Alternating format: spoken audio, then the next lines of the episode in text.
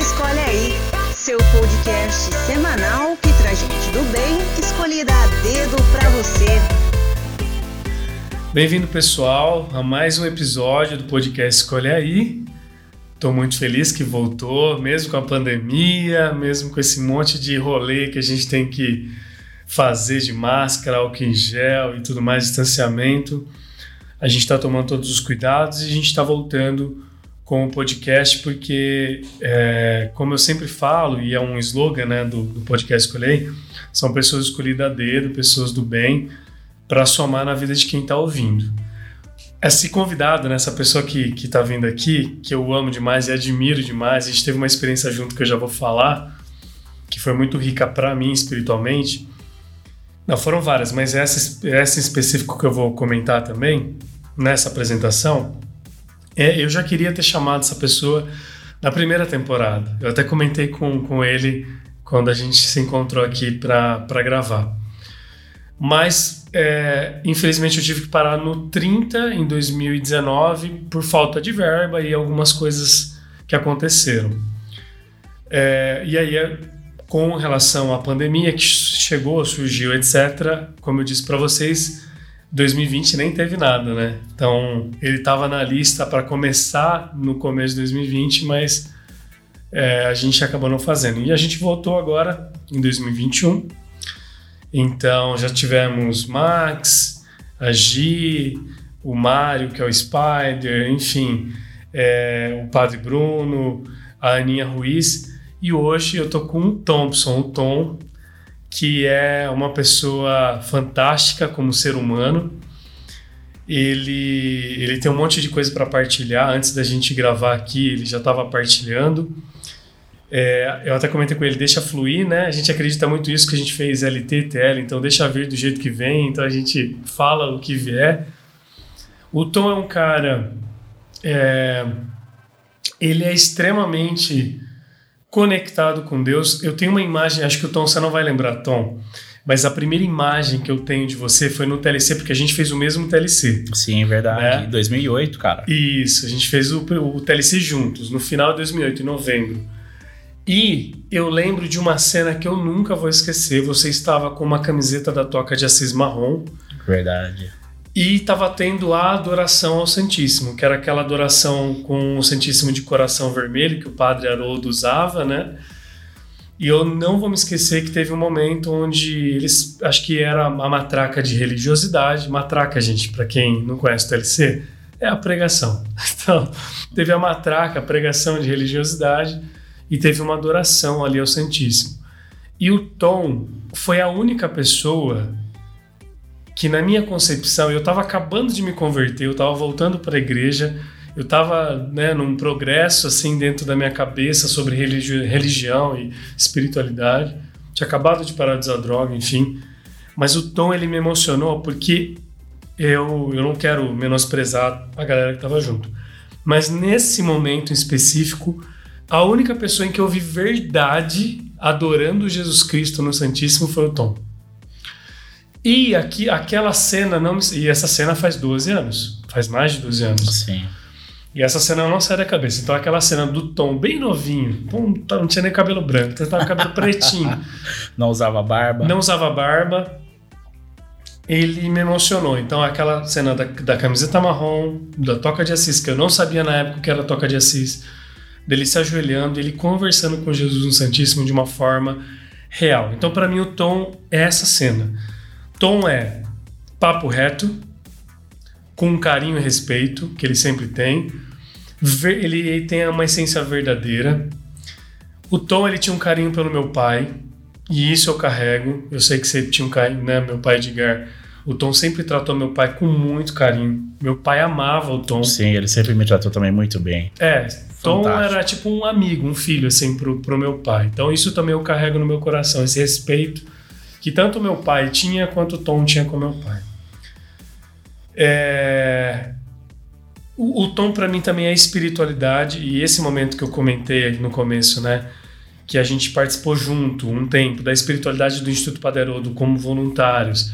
A gente dividia um tempo ali de uma hora, duas horas com, os, com, com o pessoal e eu escutava o Tom, então o Tom se preparava para falar da palavra e eu aprendia muito com o Tom. E o resultado disso é ver residentes que passaram pelo instituto, como eu disse para você, né, Tom? Perguntarem do Tom, oh, e o Tom, você tem visto ele e tal? Ou seja, marcou a presença do Tom. Se não marcasse, as pessoas nem lembrariam, mas as pessoas lembram. então o Tom é espiritualidade, é verdade, é conexão com Deus.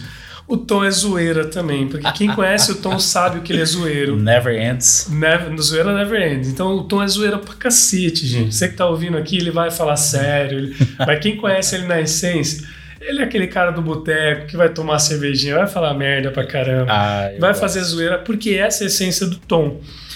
E isso não, não, não, não separa o, isso que eu tô falando pra vocês, do tom fé e espiritualidade, porque eu acredito que as pessoas são assim, elas podem ser zoeira, é, brincalhona, tomar cervejinha, é, prontar as coisas, ser corajoso, ser medroso, etc.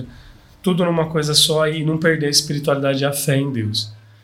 E o Tom tem uma tatuagem de Guadalupe, ou seja, ele tem uma fé muito presença em Guadalupe, então também eu vejo, Tom, em você, Maria. Eu sei que Maria tem uma concepção muito feminina, né? Mãe, mulher, mas eu vejo em algumas pessoas homens Nossa Senhora, eu vejo em você. Eu vejo também, por exemplo, no Geraldinho. Vejo também no Ed. Curiosamente, o Ed, que é um amigo nosso, como eu vejo, também ele muito. Enfim, tem algumas pessoas que eu vejo, Nossa Senhora, e o Tom é uma dessas pessoas. Resiliente pra caramba, vocês vão ouvir a história dele. É uma pessoa ímpar, dificilmente você vai ver uma pessoa parecida com ele, porque eu acho que ele tem uma personalidade muito forte, muito desenhada, muito própria dele. E isso é muito legal. Graças ao bom Deus São Paulino, Sempre. né? E a fase tá boa ainda, Fase tá moleque. boa. Não, é, só que eu tô me sentindo aquele, aquele jovem apaixonado que vai ser traído daqui a pouco, né? Porque o São Paulo faz isso com a gente. Ele tá numa fase. Ele vai bem no negócio e de repente ele cai. Então eu tô esperançoso, mas eu sou um jovem iludido, apaixonado, que acredita no amor. E... Homem de pouca fé. ah, no São Paulo eu sou. Mas aí, São Paulino, graças ao bom Deus, foi no show do Foo Fighters comigo em São Paulo, Sim, porque é. Deus é bom e pra mim Deus é roqueiro. Com certeza. É até cabeludo Jesus, Aquele né? cabeludo Jesus, eu fico imaginando Jesus fazendo aquela batidinha na cabeça assim, ó, né? É, e é isso. O Tom é uma pessoa iluminada e maravilhosa. Mas essa é a minha visão do Tom. E agora, Tom, é com você. Quem é Tom por Tom? Cara, primeiro agradeço aí pela sua visão, né? Cara, que bacana pra mim, é, é muito importante é, tá aqui. Lógico que eu entrei em choque com o convite, né? Você fala Deu um assim, leve AVC. mano, quem sou eu na fila do pão pra falar, né? Pra, pra contar e não sei o que, e, e de bate pronto, vamos, bora, né? E tenho também esse sentimento, toda essa parte também de admiração, muito carinho pelo Júlio, né? A gente se encontrou é, em momentos de muita felicidade para ambos e também momentos de tristeza para ambos também. Então, é, sempre teve essa, essa participação aí também. E eu um sentimento de gratidão, porque, cara, estar participando aqui e já tive várias pessoas que eu admiro demais que participaram do podcast, né? Então, o próprio Geraldinho, Mal Carvalho, mano, O Maurício é demais, demais. Maurição. Ah, eu tava ouvindo também é, essa semana também para eu me preparar também para esse bate-papo, para o desafio que estava vindo. e eu ouvi também da Aline Tesolin, fantástica história dela. E agora também vindo para cá eu vim ouvindo o da Gabi Gomes, que amo, tenho muita admiração. Que é mina zica, ela é demais. E eu sou Edson Thompson Jr., tenho 36 anos, sou de Paulínia. alguém que te chama de Edson? Cara, na fábrica. Na fábrica Nossa, e também estranho, os né? alunos, né? Eu já ia chegar nesse ponto. Eu trabalho numa empresa durante o dia, na parte de qualidade e logística, e durante a noite eu sou professor universitário, né? Então o negócio virou para qualquer um mesmo, né, cara? Tá aceitando qualquer um. E aí, Os exaltados foram humilhados. Sim. e aí os, o- os alunos, ah, professor, o Vida senhor, não professor, sei não o é quê, fácil né? não, e aí chamam de Edson, são alguns só que chamam é, por Thompson, né? E até é engraçado, quando alguém que me conhece ou eles ouvem, né? Agora não, porque ah, as aulas estão sendo online, mas que nem encontrava nos corredores da faculdade, o pessoal, e aí, Tom, beleza? Pessoal, Tom, mas quem é Tom, é, professor Edson? Tá até engraçado, né? Uh, falando de formação, primeiro técnico em química, depois engenheiro de produção e depois MBA em gestão de projetos. E aí por isso que eu acabei entrando nesse meio acadêmico também, que eu me encontrei. É um negócio assim que faz total diferença para mim na vida. É muito bacana. Ah, o Júlio falou, eu sou São Paulino. Graças a Deus. Graças a Deus também falou que eu curto uma farra, eu gosto de um churrasco, eu gosto de uma ceva. De... Pagodão? Você é do pagode? Eu sei que você é do rock também. Do rock. do rock. Cara, apesar que no mundo globalizado de hoje é importante você falar mais Ser de um idioma. Então. Você curte o sertanejinho? Eu ali, vou no sertanejinho, o vou no pagodinho. Ferrugem. E às vezes quando tem que ir no. Não, só Belo que não. Belo não. Belo... você tá ouvindo Carol Castro? Carol Belo, Castro, você tá não. tá ouvindo Belo é impossível. De jeito nenhum tudo tem limite. e aí, é, eu tenho assim esse essa forma também de falar, um pouco brincando, mas em alguns pontos eu também sou cara fechada, sou um pouco ríspido também, às vezes um pouco autoritário também, traços da minha personalidade, e eu tento encontrar o equilíbrio, eu tento achar a, a melhor forma de ser melhor para mim e para os outros também. Então isso é um, é um pouquinho de quem é o Tom. Tom, sensacional, mano. Mas é assim, tem mais coisas, tá, gente? Tem mais qualidades. Eu vou soltando aqui durante a conversa, eu vou soltando. Tom, a gente, como a gente comentou, a gente fez o mesmo TLC, 37. Esse, cara. Melhor de todos os tempos. Sim. Você teve uma relação com. Você tem uma relação com o TLC, mas teve uma relação com o padre. Eu falo que teve porque o padre faleceu em novembro de 2019. O que, o que representa para o Tom essas duas coisas, né? Pessoa, o padre na sua vida, o padre Haroldo, e o TLC. O que isso ajudou na sua vida? O que é o Tom é, com essas duas, a relação com essas duas coisas? Uh, eu vou falar por ordem, vai, de que as coisas apareceram na minha vida. Primeiro apareceu o TLC, é, o treinamento de liderança cristã, e quando eu participei em 2008, é, algumas das histórias até de pessoas que o Júlio trouxe aqui para conversar, para eles foi um momento de despertar espiritual, primeiro contato ali mais íntimo com Jesus. E eu já tinha vivido isso, tá? Uh, a minha história no TLC é um pouco diferente. Eu fiz o TLC com 22 anos mais ou menos de idade, e aí eu tinha tido o meu primeiro contato mais íntimo com Jesus com 14, 15 anos de idade. Então eu comecei a participar do movimento também da renovação carismática católica dentro de, da cidade de Paulínia, de onde eu sou. Comecei a participar de grupos de jovens na época, é, fiz crisma e depois no ano seguinte eu virei catequista de crisma com 16 anos.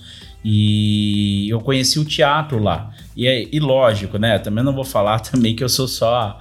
É, e essa história eu conto porque eu falo do meu lado humano também, né?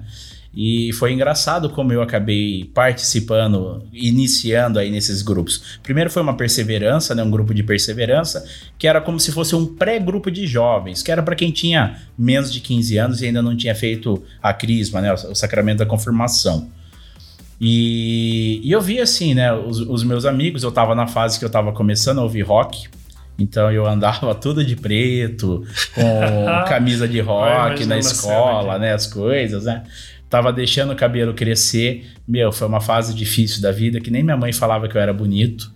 Então, cara, que desgraça que eu era. Eu vejo as fotos assim e falo, meu, por que, que eu insisti em ter cabelo grande por dois anos? Mas faz parte. Foi o, o meu grito de rebeldia na época e, e, valeu a pena isso daí. E aí eu via que a galera da.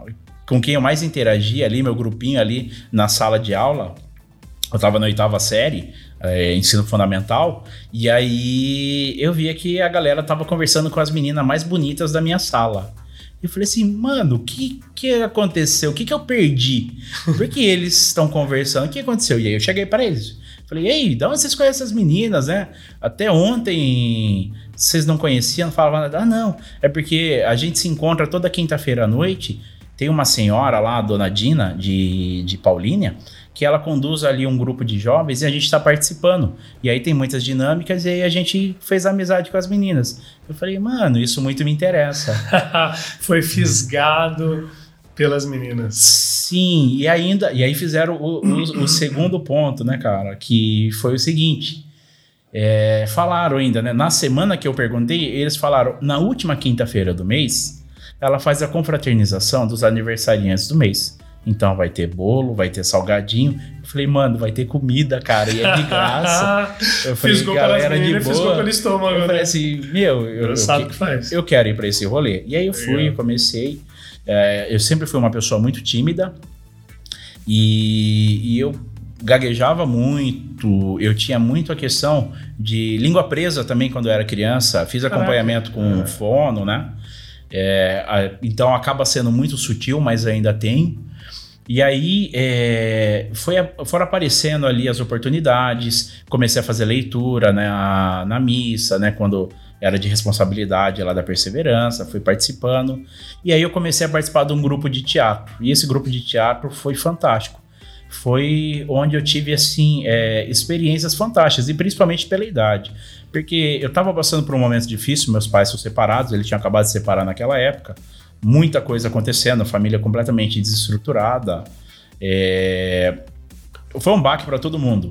E foi um momento que eu sinto que eu poderia ter desandado, eu poderia ter ido para outros caminhos, né? E, cara, aí Deus te pinçou Sim, naquela ele hora, me né? pescou ali No momento certo. e me protegeu ali, porque Caramba. eu poderia. é, o bairro é, em que. da escola que eu sempre estudei lá, eu estudei oito anos da mesma escola, era do lado ali, e boa parte dos alunos, por conta da distribuição da cidade, vinham alunos que eram do pior bairro ali da cidade, né, que era mais barra pesada.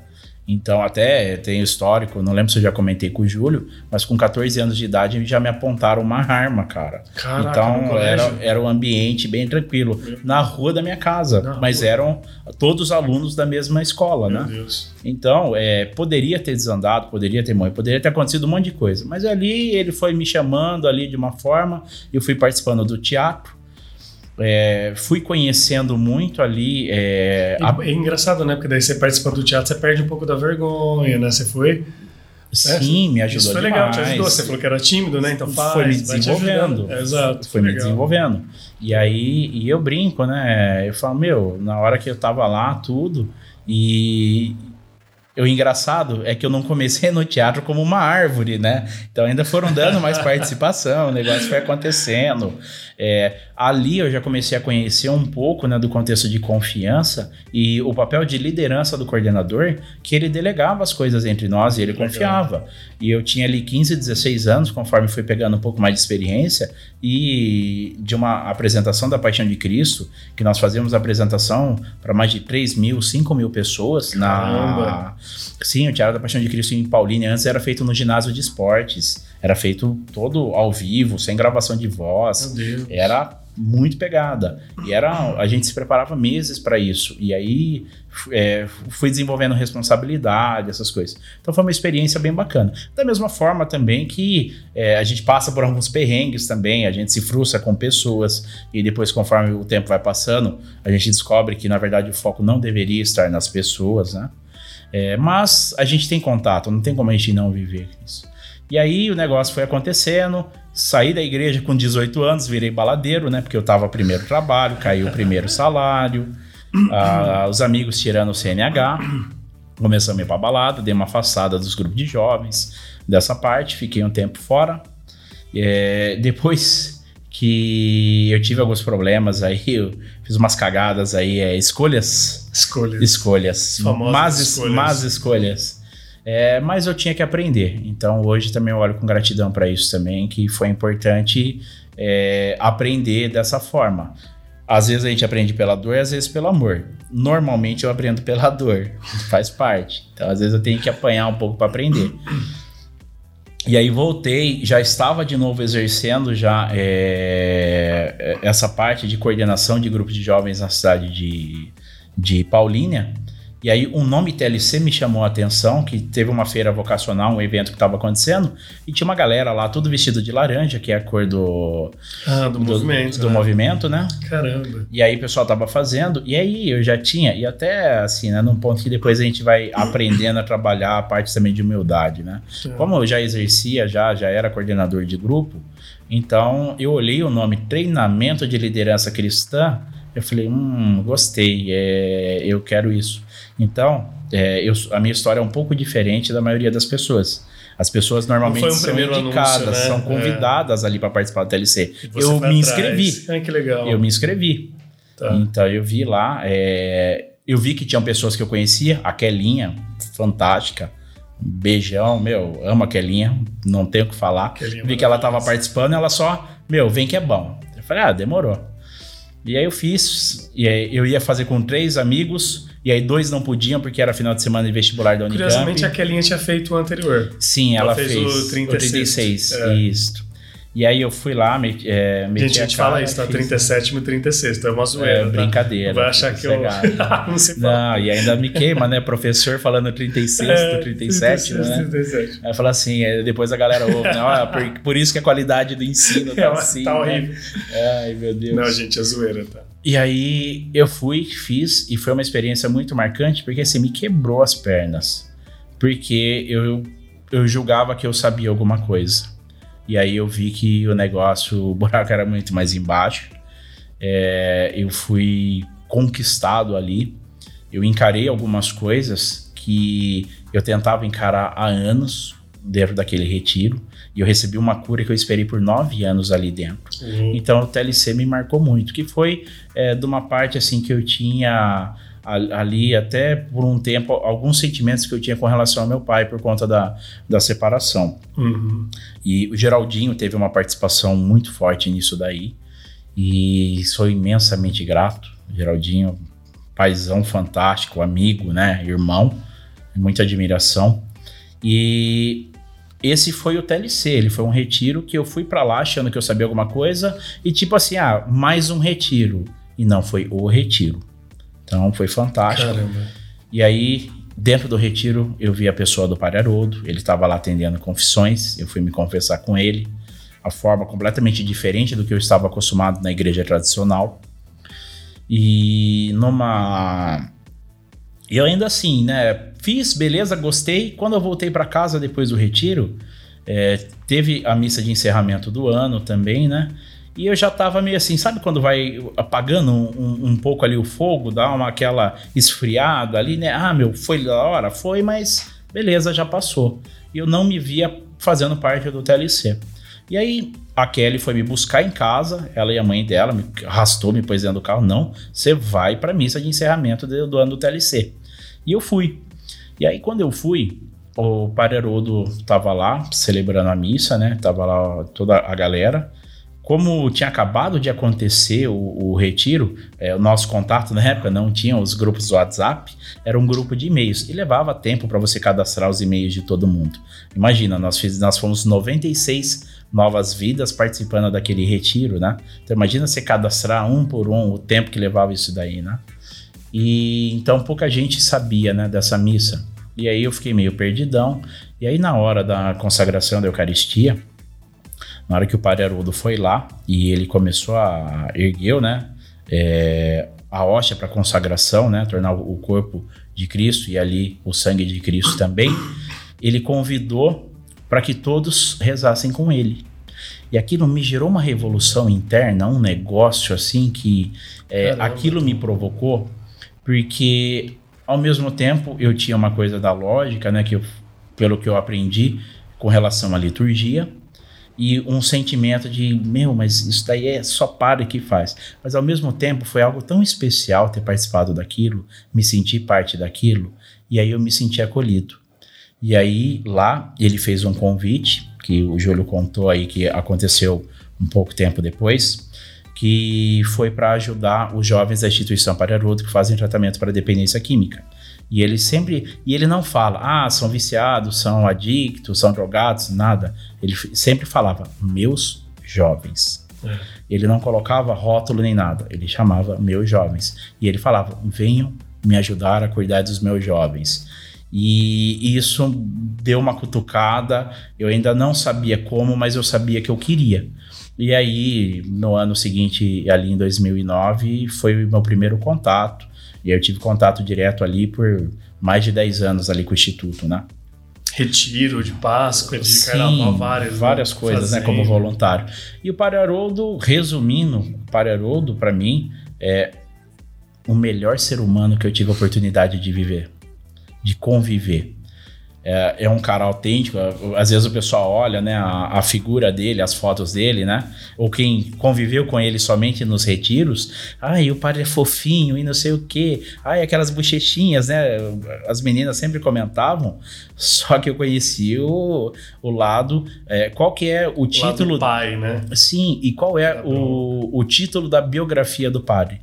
Este terrível, terrível jesuíta. jesuíta. E eu conheci, eu já tomei vários esporros dele, né? E eu entendo desse papel de pai também, da preocupação das coisas ali, e que às vezes tinha que dar uma pegada mais forte para o negócio deslanchar. Então, para mim, claramente, é, ele foi melhor, o melhor ser humano que eu tive a oportunidade de viver. Tom, você falou você falou uma coisa que às vezes eu também vivo isso, né? Tipo assim, é, às vezes a gente aprende por amor e pela dor. Por exemplo, eu usei droga e aprendi a, a relação minha com os meus pais de amor. É, eu tive que aprender na dor. É, eu perdi os meus pais e na, na, perdendo eles eu compreendi a preciosidade, o tesouro que eu tinha dentro da minha casa e que eu poderia ter aproveitado mais. Foi em 2013 que aconteceu o acidente? Sim, 6 de dezembro de 2013. Cara, 2013 para mim foi o pior ano da minha vida. Foi o ano que minha mãe morreu, foi o ano que eu nunca tinha sido demitido na minha vida, fui demitido, foi o ano que minha última avó morreu, muita desgraça uma em cima da outra. Mas também foi o ano que infelizmente aconteceu né, um acidente com você na empresa que você tra trabalhava ou trabalha. Trabalho, continua lá. Isso é, o que isso, assim, até não, a gente não precisa nem estender muito isso, mas o que seu coração traz, assim, o que foi esse momento, o que ele te trouxe, porque até aquele momento, 2003, você tinha já bagagem espiritual, religiosa, familiar, de amigos, um, uma vida que você é, tinha até aquele momento e que parece que o tempo para e acontece a fatalidade e tudo começa a se refazer e se ressignificar até aquele momento. Inclusive, a gente estava conversando aqui, até o LT você já tinha feito naquela época, né? Que Sim. é, um, que é um, um curso, gente, é um treinamento que chama Leader Training, que é maravilhoso. Então, o TLC, Treinamento de Liderança Cristã, Leader Training. Então, assim, crescimento espiritual, um monte. Mas quando acontece algo que é muito, muito difícil, cara, não é simples lidar com as coisas que passam dentro da nossa cabeça, do nosso coração. Então, como foi para você? Queria que você contasse um pouquinho desse momento da sua vida. Cara, parece que eu pressentia um pouco do que estava para acontecer, porque eu estava vivendo um momento que estava assim tudo tranquilo, tudo calmo, estava tudo lindo acontecendo, e às vezes batia assim, eu, algo vai acontecer, parece que tem algum vazio, tem alguma coisa. Eu falei, eu não sei o que, que isso significa. E eu sentia nas minhas orações, né? tava assim muito engajado também é, na época dentro do TLC também, na parte de voluntariado também, e aí tava essa forma assim, e eu tava cursando a faculdade de engenharia de produção, é, tava acabado, tinha acabado de encerrar o sexto semestre, e tava assim, a, das coisas, na noite anterior eu tinha ido levar uma cesta básica que era dezembro, né, a campanha lá do Natal Solidário, né, o presépio solidário lá que acontece lá na Matriz Sagrado Coração de Jesus em Paulínia. E aí eu fui levar assim tudo, e aí no dia seguinte, na sexta-feira, que curiosamente também é o dia do aniversário do meu pai. O meu acidente é, foi no dia do aniversário do meu pai. Caramba, então a gente tinha combinado que nós íamos sair, que nós íamos jantar naquele dia à noite. Eu já tinha, já era dezembro, eu já estava de férias da faculdade, né? E aí é, eu era encarregado de produção na empresa que eu trabalho até hoje, é uma fábrica de espumas técnicas de PVC, polietileno, EVA é, e por aí vai, né? E eu tive, por um, uma questão assim de um ato meu inseguro, excesso de confiança, é, também ali de até desrespeito eu falo, né, pela máquina, pelo equipamento que aconteceu ali e com a máquina rodando lá, é, com dois rolos, como se fossem aquelas máquinas de passar massa de pão, porém grande, né, muito grande. É, a minha luva enroscou e puxou a minha mão para dentro da máquina. E aí eu tive a mão parcialmente esmagada, né? E aí eu acabei tendo a amputação de três dedos completos. Então eu perdi o médio, o anelar e o mínimo. E o indicador e o polegar é, sobraram só a última falange, o último ossinho, a última parte deles ali. Eu tive toda a pele da mão arrancada. Foi um baita de um choque ali. É, por incrível que pareça, também fui eu que parei a própria máquina, porque ela tem lá os botões de, de emergência.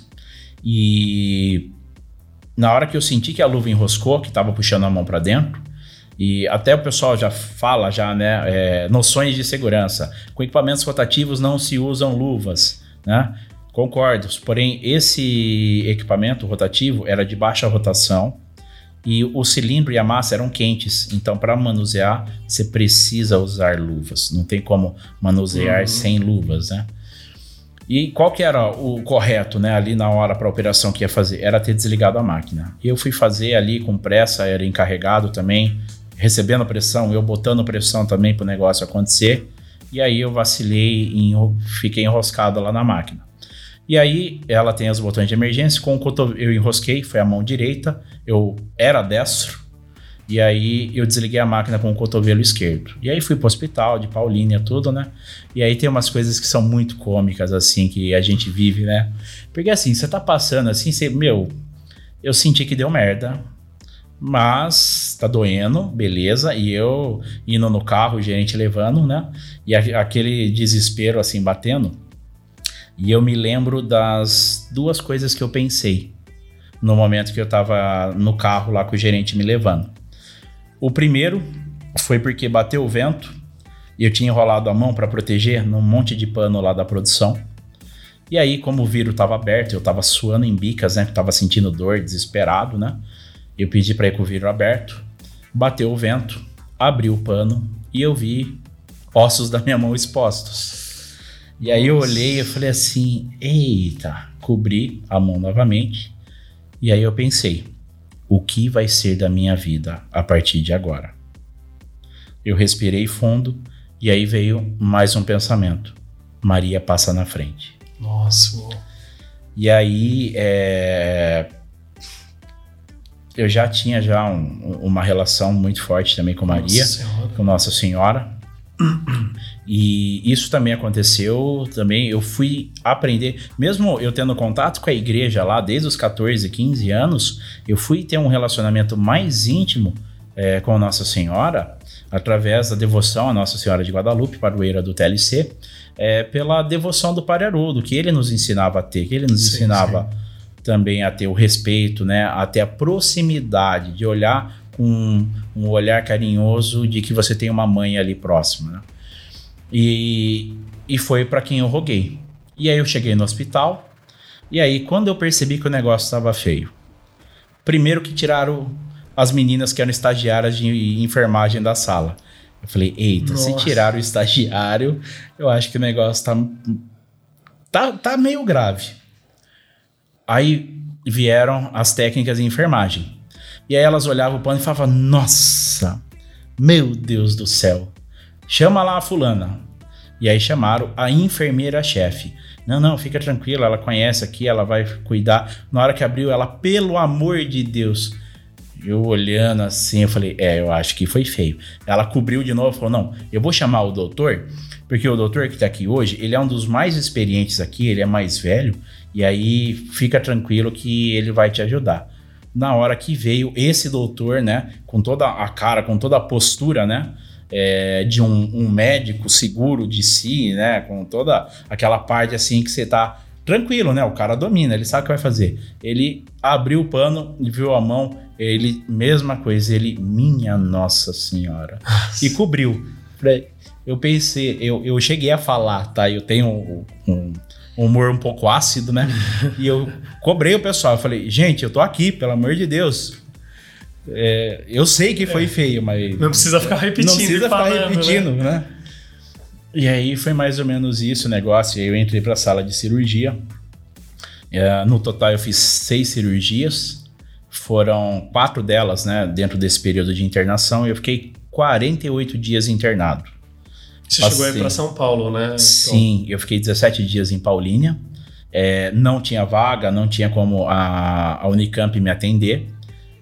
Esse foi, eu acredito que foi o momento mais triste da minha vida, porque é, foi um dia que eu fui lá para a Unicamp lá para fazer entrevista para transferência para sair do hospital de Paulínia, que eu já estava há 15 dias pós a primeira cirurgia e eu precisava de mais cuidados porque o negócio foi feio.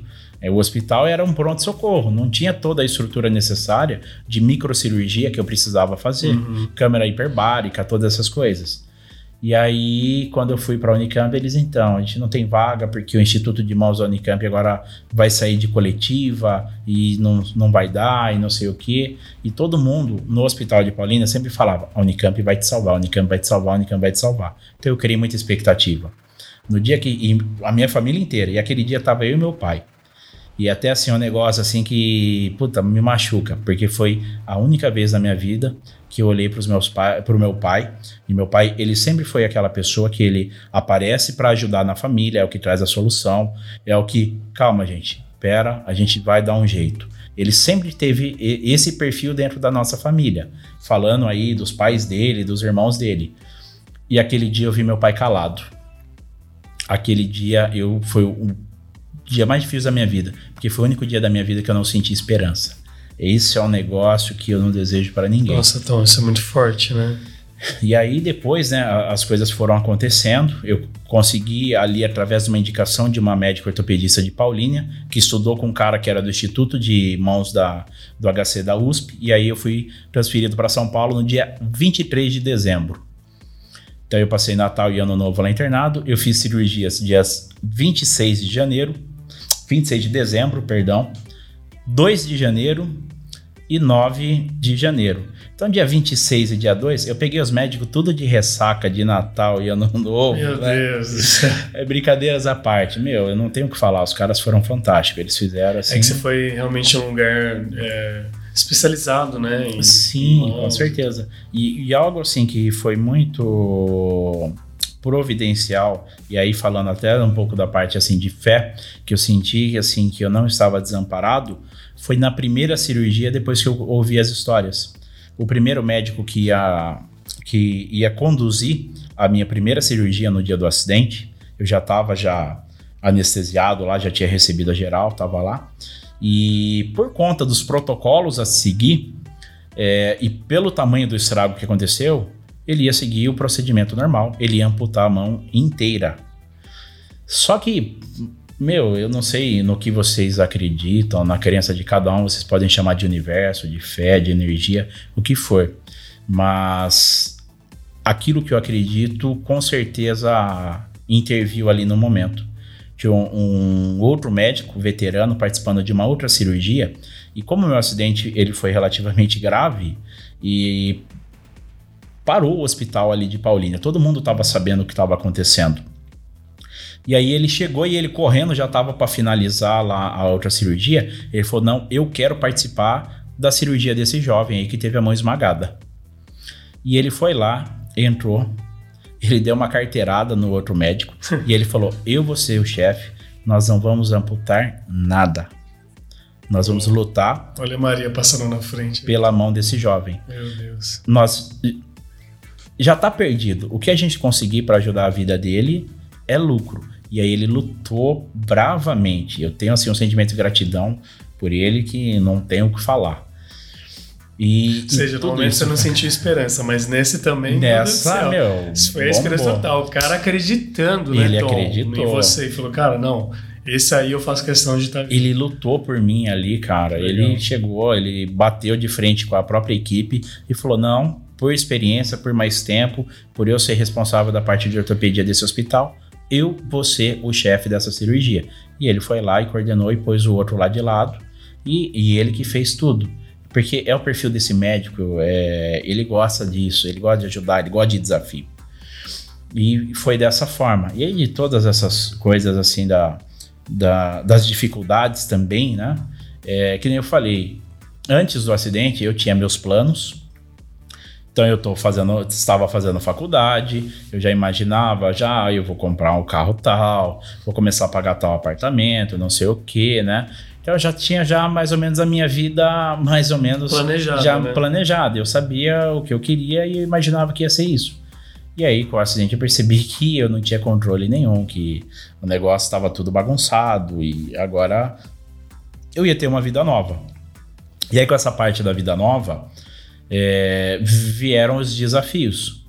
E também alguns pontos que a gente passa, né? É, com, conforme o tempo vai passando também, são diversas fases. Então, é, eu sofri muito em alguns pontos que, como eu disse, eu tinha também alguns, alguns traços também que às vezes eu me sentia dono da situação. E aí eu vi que não era assim.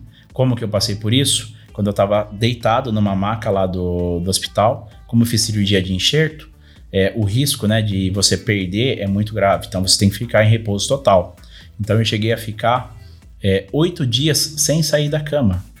Então, se você está apertado, se você está com dor de barriga, se você quer cagar, vai ser um enfermeiro ou uma enfermeira que vai lá te ajudar que vai segurar lá o dito cujo lá do potinho lá e vai te limpar. E eu ainda tava com o braço praticamente inteiro enfaixado, tinha dificuldade, essas coisas. E aí eu tomava banho na maca. E isso eu tinha 28 anos de idade. Eu esperava talvez depender disso, passar por isso quando eu tivesse bem mais velho, talvez até às vezes no final da vida. Só que ali é, foi um negócio que eu fui completamente desconstruído. É, foi uma, uma experiência que me mostrou, com certeza, e novamente, Deus foi muito bom comigo. Porque as, os profissionais que tiveram contato comigo, não tenho o que falar, eu me lembro nitidamente da senhora, que era uma enfermeira que tinha acabado de se aposentar, ela estava nos seus, nas suas últimas semanas de trabalho. Ela foi a primeira a me dar banho. E ela me tratava como se ela fosse uma mãezona, sabe? Então você imagina, você, sem conhecer, com 28 anos de idade, é, se achando o foda da situação. E fazia academia e não sei o que, tinha toda uma vida é, trabalhada já no, nos seus objetivos, e aí de repente você vê que as coisas estão acontecendo completamente diferente, fora de controle. E aí eu tive que aprender com isso. E eu passava muita vergonha de ter essas enfermeiras me dando banho, né? Depois veio um senhor evangélico muito respeitoso, que ele conversava, ele me acalmava do momento que eu estava passando, né? Então foram só profissionais fantásticos lá que eu tive, né? E aí dentro dessa questão, eu aceitei tudo que eu tinha passado, mas eu queria retomar a minha vida o mais rápido possível. E não é da noite para o dia, né? Eu tive que aprender, como eu disse, eu era destro e eu machuquei a mão direita. Então eu tive que me tornar canhoto. Então até para comer era difícil. Voava arroz por pro quarto inteiro do hospital. Nossa, fazer a barba também, tem tanta coisa, né? Sim. Que Meu, é do cotidiano, né? Eu tenho a, a foto, tá até no meu Instagram, meu, do dia que eu saí do hospital. Eu parecia o náufrago, cara. Cabeludo e barbudo, assim, que, meu, de verdade, tava extremamente acabado. E aí, nesse período, eu emagreci mais de 10 quilos, né? Meu Deus. Atrofiou a perna, porque eu fiquei muito tempo. Então, eu andava com é, bem fragilizado, não tinha força, essas coisas? E aí, conforme o tempo foi passando, das vivências aí, é, dentro das fases, eu também tive a parte de que, que nem eu falei, é, eu comecei falando que foi um ato meu também seguro, só que para eu reconhecer esse ato, foram aí de 3 a 4 anos lutando, tentando negar isso. Em alguns pontos, é do ser humano, é difícil a gente assumir aquilo que a gente faz.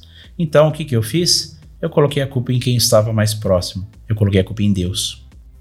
E aí, eu, em nenhum momento eu deixei de acreditar nele, mas eu fiquei meio de mal, sabe? Quando eu dei uma cortada de Perdeu relação. a relação, né? Então, tá aí. Eu, beleza, eu sei que você existe, reconheço, mas, Mas não quero falar com eu você. não quero conversar. Eu não mexo com você, você não mexe comigo. Pelo menos por um tempo, pode ser? E aí eu fiquei nisso daí mais de um ano. É, vivi alguns momentos de excesso também por conta disso. Isso aí foi um momento completamente desenfreado da minha vida, que é como é, é, vivendo hoje como se não houvesse amanhã. Então foi uma época assim que eu fiquei irresponsável com alguns compromissos, é, bebia demais, é, acabei. E é o que a gente estava conversando, né, Júlia? Até antes da gente começar a gravar, a gente estava falando de algumas questões aí do cotidiano e tudo aquilo que é excesso é referente a uma falta. Então. Esconde a... alguma coisa ali, né? Tem, tem, um, tem alguma coisa por trás. Então, a minha falta ali de aceitação, né? E às vezes a minha falta de lutar contra aquilo que eu estava passando, eu me neguei a procurar ajuda é, de psicoterapeutas na época também. Então eu, eu, fiquei assim meio relutante. Eu fui procurar anos depois, né? E aí depois com muito tempo, depois de um dos treinamentos aí, o, o TL, o Transcendendo os limites, limites, né? Que ele é uma continuação do LT. Lá eu tive assim uma revelação muito grande. Eu consegui olhar para dentro de uma forma que eu nunca tinha olhado. E aí eu enxerguei a minha culpa. Eu reconheci a minha culpa e eu comecei a trabalhar o auto perdão. E isso foi um negócio assim que levou um tempo, né, para isso. E aí eu fui voltando às boas com Deus, voltamos aí para para aquela relação, aquela camaradagem também, né? Ter mais uma parceria aí. E aí as coisas foram acontecendo. Mesmo que pareça uma história triste, todas as coisas que aconteceram, realmente foi muito difícil. Mas é o que eu estava conversando com o Júlio. É, hoje, depois que o tempo passou, eu consigo olhar para trás para isso daí e todos esses acontecimentos, todas essas mudanças, eu consigo olhar com um sentimento de paz e gratidão. Então eu consigo aceitar isso e eu percebo que hoje eu sou um ser humano melhor por conta das coisas que eu passei. Inclusive esse acidente e toda a fase de adaptação até chegar nos dias de hoje. Então eu me tornei um, uma pessoa que tem um pouco mais de empatia pelos outros, né? Então eu deixei de ser tão egocêntrico. E aí os o negócio veio acontecendo, né? Eu fui me desenvolvendo um pouco mais, me identificava muito com os jovens do Instituto Pararodo também, né? Que estavam ali fazendo o tratamento, porque eles têm uma fase que é de reinserção social. Isso. E aí eles têm, né, dos 12 passos para a sobriedade, eu, eles se aplicam para tudo.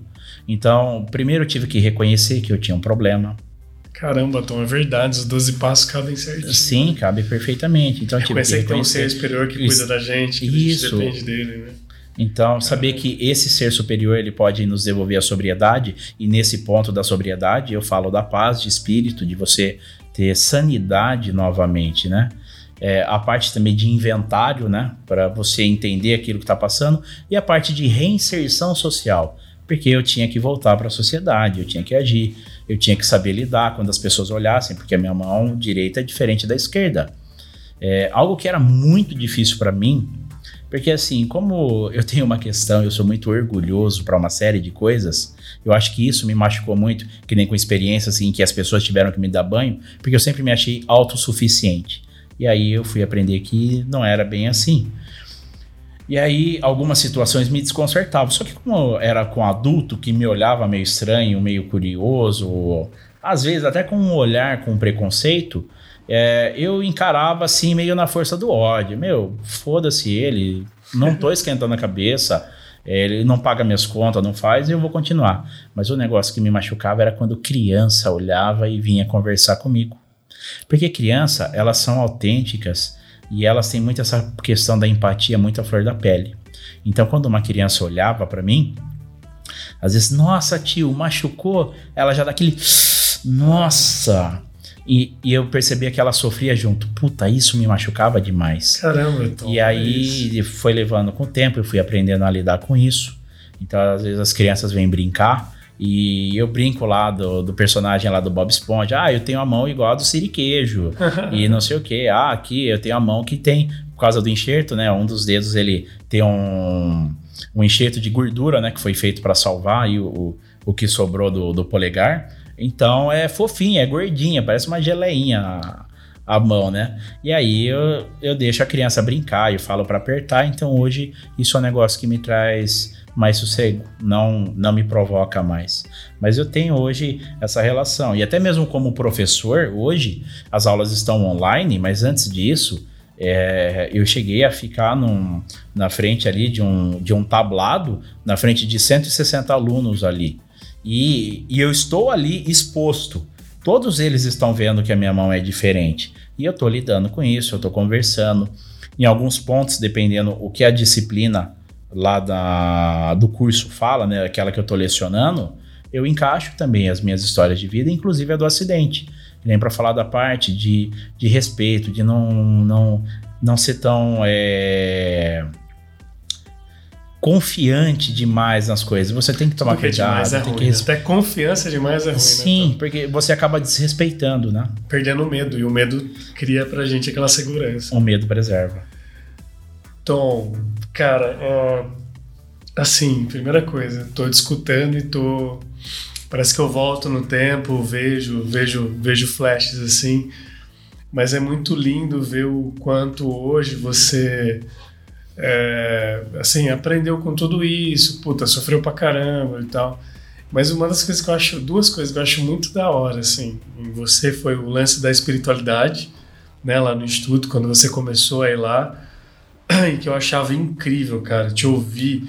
Porque, gente, para quem não sabe, o momento de espiritualidade é você tinha que pegar o evangelho do dia ou uma passagem e traduzir para a nossa realidade de uma forma que entre no coração daqueles que não estão acostumados a ouvir a palavra de Deus, que está ali em tratamento, tal, como diz o Padarô dos jovens. E é uma coisa difícil, não é uma coisa fácil. E era muito gostoso, e muita gente se identificava e tal. Então esse é um ponto. Outro ponto é ver você dando aula sendo professor. Porque isso para autoestima é muito bom também. Com certeza. E aí o Escolhe Aí é muito próximo disso queria que você escolhesse o que para você, assim, é, por hipótese sincera, ser aluno ou ser professor, o que, que você escolheria hoje? Cara, ser professor. Por quê? Uh, ser professor, porque ele está muito próximo da questão. É, ser professor me obriga a ser aluno também. Porque alguns dos temas de disciplinas eu vi há muito tempo. Então eu preciso estudar, eu preciso me dedicar, eu preciso aprender. Então automaticamente eu me torno um aluno. Agora eu ser professor, ele está muito próximo daquilo que eu sinto como um, um propósito de vida para mim, que é onde eu posso contribuir, eu posso ajudar, eu posso ensinar. É, para mim eu não encaro é, ser professor como uma uma profissão. É, eu encaro ali para mim como algo que me completa. É, eu não me vejo só trabalhando, como eu sou professor do eixo de engenharia e tecnologias, eu não me vejo só dando aulas, porque eu acho que eu vou ficar desatualizado do mercado. Não, você tem a sua eu vou perder a né? experiência. Né? Óbvio, você trabalha na empresa e dá aula. Né? Sim, né? e aí eu tenho essa, essa vida dupla aí, eu tô na, nessa correria aí, mas elas se complementam. Mas essa parte assim de, de sentido mesmo, de uma missão, de um propósito de vida, é de eu poder agregar, de eu poder ajudar. E eu, principalmente, o que, que eu tento fazer? A gente tá, até estava falando assim de sentimentos de paternidade, essas coisas, né? É, antes da gente começar a gravar. Que falando de geração, ah, eu gostaria de dar para essa geração aquilo que eu gostaria de ter recebido também. Então, eu tento ser um professor como eu gostaria de, de ter, ter professores um professor, dessa forma. Não, dessa forma então eu tento conversar e até a questão de agregar valores também, que eu estava falando do desafio. É, é tentar trazer valores para a sociedade, para os jovens hoje. É, e até engraçado falar né, para os jovens, né? Para Meu, eu tô muito Porque velho. A gente tá cara. muito tiozão, tô... Meu Deus do céu. os, ai, os jovens de hoje em dia. Jovens, jovens. Então, os millennials. Então, o que que acontece? Então eu passo é, valores também, pensando de ética, de alguns pontos, falar sobre resiliência, é, de algumas questões, de valores que são positivos para a humanidade. Então, é como se eu estivesse falando de Jesus sem falar de Jesus. Parafraseando o Júlio Borges, né? Que quando o Júlio é, explica sobre o projeto Escolhas, né? Que quando ele vai nas escolas, falar, fazer esse lindo trabalho da parte aí é, de combate à dependência química, ao uso de drogas, né? É. Trabalho de prevenção. É, ele sempre fala, qual que é o desafio? Por conta da espiritualidade, é falar de Jesus sem falar de Jesus. Você usar o nome de Jesus. Falar de valores, de crenças, trazer valores positivos, né? E eu tento agregar isso também da, da minha forma é, modesta de ser através aí da, dessa, dessa profissão, dessa função aí de professor. Legal. Então a gente a gente vai fazer um bate-bola aqui, né? Eu vou falar uma palavra e aí você fala o que você sente, se quiser, pode ser sucinto, pode, faz do jeito que vier no coração aí. Então eu vou falar algumas palavras aqui e você fala como o Tom vê isso e como sente isso. Família. Cara, família é a base. Família é algo assim. É, não me vejo é, sem a minha família. Agora, esse domingo foi o meu aniversário é, por conta aí da pandemia, dessas coisas. Esse aniversário ele foi um pouco diferente, né? Por conta também de eu ter os pais separados. É, eu tive aí uma comemoração com a família no sábado e no domingo.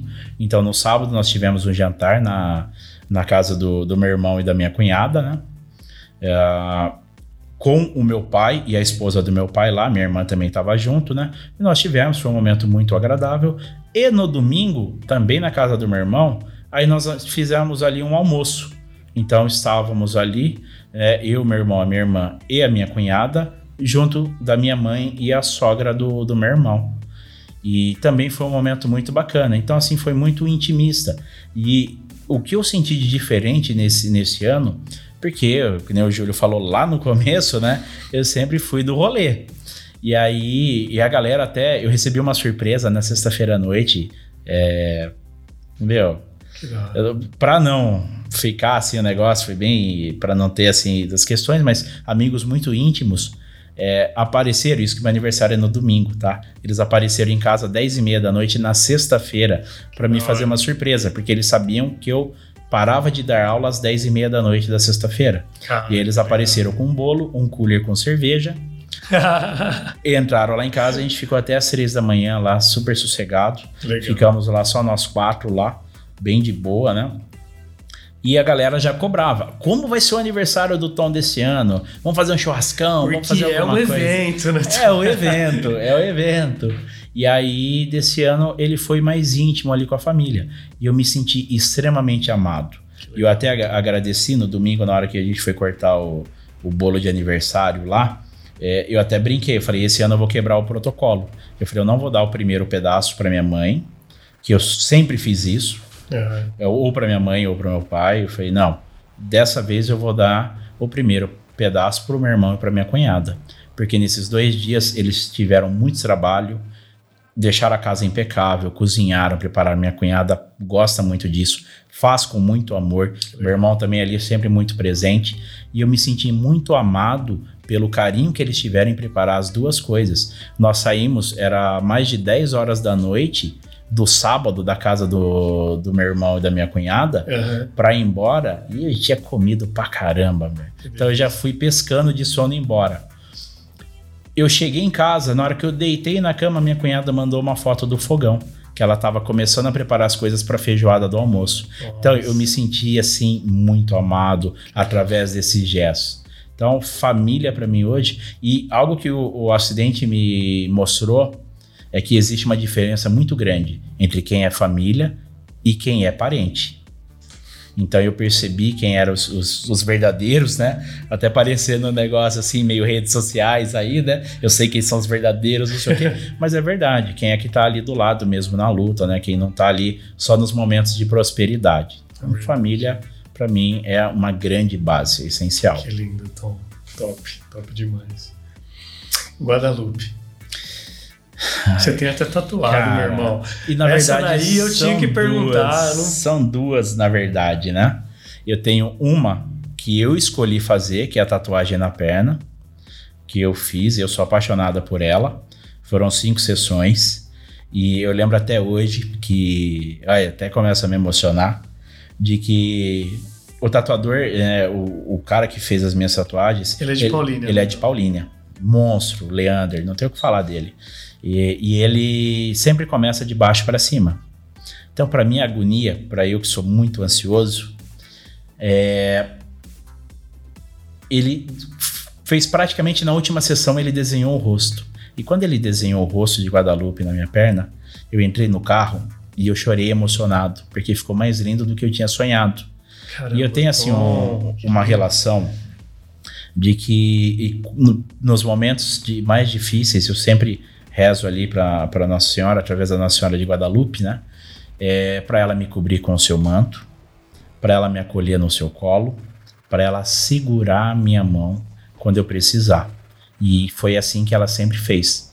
Assim como eu disse que no momento pós-acidente indo para o hospital, eu falei, Maria passa na frente. É uma oração muito poderosa e através de Nossa Senhora de Guadalupe eu recebi muitas bênçãos, recebo até hoje. É, na noite, é, isso aí acho que eu nunca contei para ninguém. Na noite que antecedeu a transferência para o Hospital de São Paulo, para HC da USP, eu estava assim muito desanimado, muito abatido. Eu sonhei com Nossa Senhora de Guadalupe. Oh, E eu tava rezando o terço nas noites, né? Desesperado. E aí, eu... até tem uma coisa, não sei se o Júlio ficou sabendo dessa história. É algo que. Não, deixa, melhor não, que envolve mais pessoas. Quem sabe pra uma próxima, depois eu conto em ah, você não off. precisa dar nomes também, né? Não, mas em um- algum determinado momento ali, desse, todo esse período que eu fiquei internado, eu fugi um dia do hospital. Sei que ninguém soubesse. Sabe pra onde eu fui? É. Pra uma capela. Caramba, A igreja ficava a dois quarteirões do, do hospital. Que top. E aí eu fugi com roupa de hospital e tudo. A galera olhando na, a cena, a galera velho. olhando na rua, parecia que era fugitivo, né? Que era alguma coisa. Eu vi umas, umas veinhas ali, umas senhorinhas ali entrando, correndo, que tava com a vassoura, nem terminaram de varrer a calçada e Com entrar. medo. Meu, e eu com puta de um curativo, pensaram que era fugitivo, alguma coisa. E aí depois eu voltei pro hospital, lógico. Então eu fui, eu precisava ter aqu- aquele momento ali. Meio Caramba, insano. legal. Poderia ter tido uma infecção. Sua cara, Thomas, eu sua poderia cara, ter brother. tido um monte. Eu fui bem hora. Mas é algo que foi Mas tudo bem, importante. você foi, você, cara, foi o seu coração que Sim, gritou naquele momento. diferença. Você não saiu pra encher a cara, saiu pra ir numa capela por rezar, encontrar Jesus ali. É, mas vai explicar isso pros meus pais. Minha mãe chorava, meu pai ligou, Ai, meu pai Deus. ligou. E através do acidente também houve uma grande cura também na, na, na, na vida da minha família.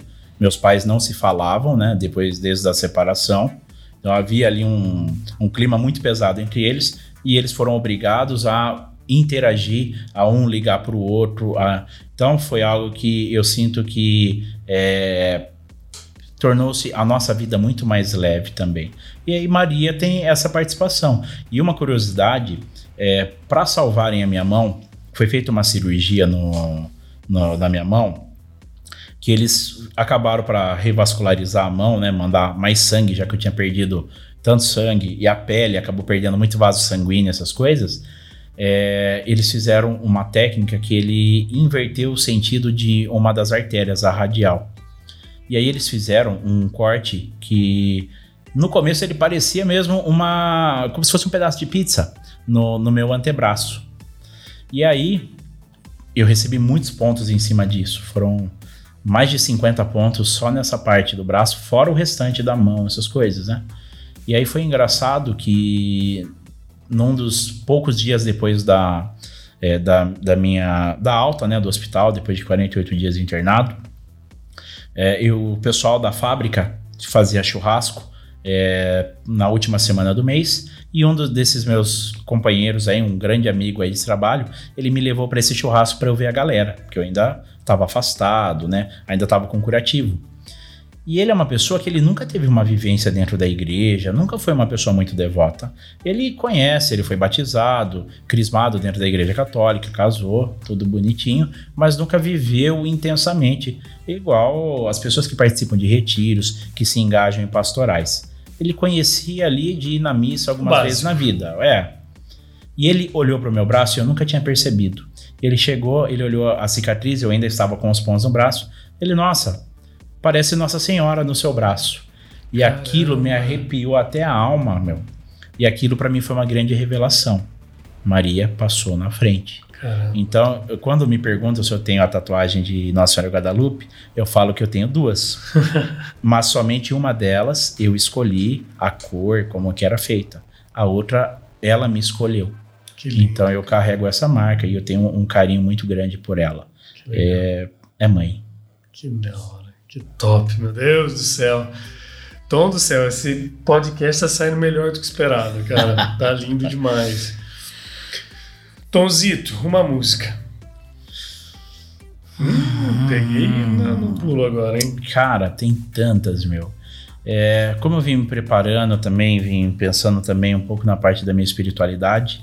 Na hora que você chegou no portão, é, ali você viu que eu tava dentro do carro, eu tava ouvindo a música Yeshua, Colo de Nossa, Deus. E, e ela me chama assim muita atenção, começa até a me arrepiar a falar dela, né?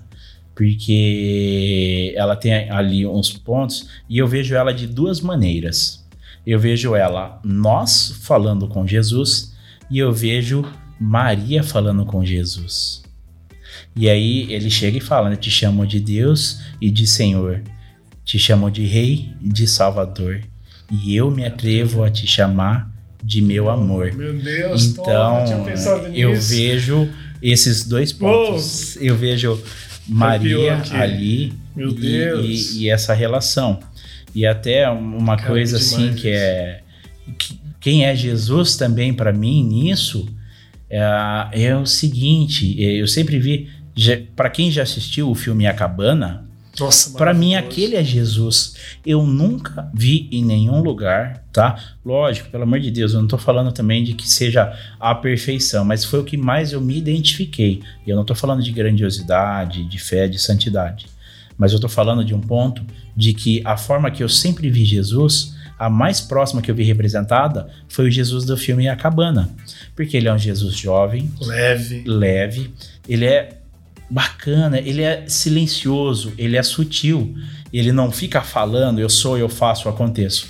Ele tá ali junto e ele tá sempre com um sorriso no, no rosto. E às vezes eu imagino ele olhando para mim e eu fazendo as minhas cagadas, né? E ele rindo assim, ele. É, é, esse Você é um dos meus filhos mesmo, mais né? difíceis, né? Então, eu, eu me sinto assim muito. Eu fiquei muito emocionado quando eu assisti o filme por diversos pontos, até pela história do perdão também que ele fala. E para mim foi muito difícil assistir esse filme, porque é, ali ele precisa perdoar para seguir a vida dele em frente. Não vou falar o porquê para não dar spoiler para quem não assistiu ou não leu o livro, Aham. mas eu precisava me perdoar com relação a ter vacilado da parte do meu acidente e outros pontos da minha vida também. Tom, pra gente, a gente já tá encerrando, então pra, pra encerrar eu queria que você falasse um sonho. Ou vários sonhos, enfim. Cara, dos sonhos, assim, isso eu acho que é uma coisa, assim, que é, eu tenho muito forte e é o meu maior sonho. Meu maior sonho, assim, é constituir uma família, é ter filhos. Eu tenho algo que até um, mais uma curiosidade, eu já pensei em fazer acompanhamento vocacional. Logo após o período que eu fiz TLC, eu cheguei a procurar os jesuítas em Campinas, na Casa Santo Inácio, para saber como é que funcionava um ano de acompanhamento vocacional. E eu até estava disposto a abandonar tudo, a largar trabalho, talvez até estudos, dependendo ali, para eu viver isso, porque eu sentia um chamado muito forte. Mas aí eu olhava muito para dentro e eu via assim um sentimento, uma vontade muito grande, um sonho muito grande de ser pai, de, de ter família. E aí eu fui entendendo que é, dentro dessa vocação em específico, é, poderia ser que em algum ponto eu não ia me sentir é, totalmente preenchido. Então eu acabei desistindo de fazer esse acompanhamento vocacional para ser um sacerdote, para ser um padre. E, e eu preferi viver a minha vocação dentro da parte como um jovem cristão, como um adulto cristão, engajado também em vários pontos e deixar essa parte, mas família e outra coisa que eu tenho assim um, um objetivo muito grande de vida é algo que é, eu vou trabalhar bastante para ter isso daí é de poder adotar uma criança é algo que eu Oh, tenho caramba, cara é um negócio assim que faz muito tempo assim que eu tenho eu gostaria muito de pegar de poder ajudar de dar condição de fazer a diferença né, na, na vida de uma criança, né? Independente de qual seja a sua origem, de qual seja a sua idade, né? Porque dessa parte de adoção a gente vê que o pessoal sempre procura, aquele que é loirinho, de olhinho azul, recém-nascido, porque todo mundo pensa que é filho e não sei o quê. E não é só isso. É, tem jovens também que vão crescendo, que dependem disso, que precisam de uma oportunidade. Tem uma, um casal de amigos nossos que você conheceu quando foi para Irlanda, né? Eu ia falar agora, olha a conexão. O Gil, a Gil e o Tom. E sim. Que adotaram meu, uma adolescente, né? Sim, Maravilhoso. Fantástico. Meu, puta lição de Tom, vida. que conexão. Eu tava pensando, eu tava esperando você dar o gancho e eu já ia falar dos dois. Sim, Que maravilhoso. Eles também tinham um sonho, foram atrás, foi difícil, mas adotaram. Sim, eles são fantásticos. Muita admiração e carinho por eles. Gente, é um casal jovem. Né? A Gil, Com certeza. A Gil Trota e o Tom, eles são jovens e adotaram uma adolescente, assim. Cara, isso é fantástico, fantástico. Então é, é, é um negócio que, que mexe comigo, cara. Também. Legal, mano. É um negócio que mexe comigo. Legal. Gente, a gente está encerrando. Tom, cara, real, eu ficaria horas e horas aqui, porque você tem muita coisa para falar, velho. Muita coisa. 40, e eu falo pra caramba. Uma, né? Mas você fala, mas é gostoso te ouvir, né? Tem gente que fala, fala, fala, e é complicado, mas é gostoso te ouvir. Então, a gente precisa encerrar por causa do tempo. Então, primeiro eu queria te agradecer por ter topado, que por isso, ter confiado. Cara. Eu que agradeço, mano. Muita admiração De e carinho pelo seu trabalho. Cara, recíproco, eu também é te admiro demais. demais. É, para a gente concluir, queria que você desse uma mensagem para quem está ouvindo. Aquilo que seu coração tocar, você já deu um monte de mensagem aqui, hum. né? Quem, quem escutou, que, como diz Jesus, quem tem ouvidos ouça, né? Mas para a gente finalizar, um recado, uma mensagem para quem está ouvindo o podcast. O importante de tudo é, é, acreditar. Eu acho que quando você acredita em alguma coisa, você luta, isso te provoca e você vai para cima das coisas. É, eu ouvi um negócio que ele mudou bastante assim a, o meu meio de pensar. Eu ouvi muito enquanto eu estava passando por momentos difíceis da minha vida, que falava: vai dar tudo certo, vai dar tudo certo. E às vezes não dá tudo certo, pelo menos dentro da nossa concepção. Mas o importante é a gente sempre viver de uma forma que a gente tenha paz, que a gente consiga é, buscar esses nossos sonhos, as nossas coisas, que a gente tente ser melhor tanto para nós quanto para os outros também, contribuir para um mundo melhor. É muito fácil a gente chegar e, e, questionar e meter o pau em político, ai, corrupto e não sei o que, lá, lá, só que eu não faço nada para contribuir para um mundo melhor. É muito fácil, novamente, eu já falei, é muito fácil nós, seres humanos, colocarmos a culpa nos outros. A gente precisa assumir também as nossas responsabilidades, inclusive sobre a nossa vida, das coisas que a gente vai fazer. É, eu não vou falar para vocês que a vida é tudo linda, que é tudo muito fácil, mas a mensagem que eu deixo é que vale a pena. É difícil, é sofrido, vai chorar, vai perder o sono, mas vale muito a pena você seguir em frente depois de ver tudo isso passar, mesmo que tenha acontecido às vezes tudo diferente daquilo que você esperava, de ver quem você é hoje. Eu acho que esse é um sentimento muito bom. É a gratidão de você aceitar ali o seu passado, tudo aquilo que aconteceu.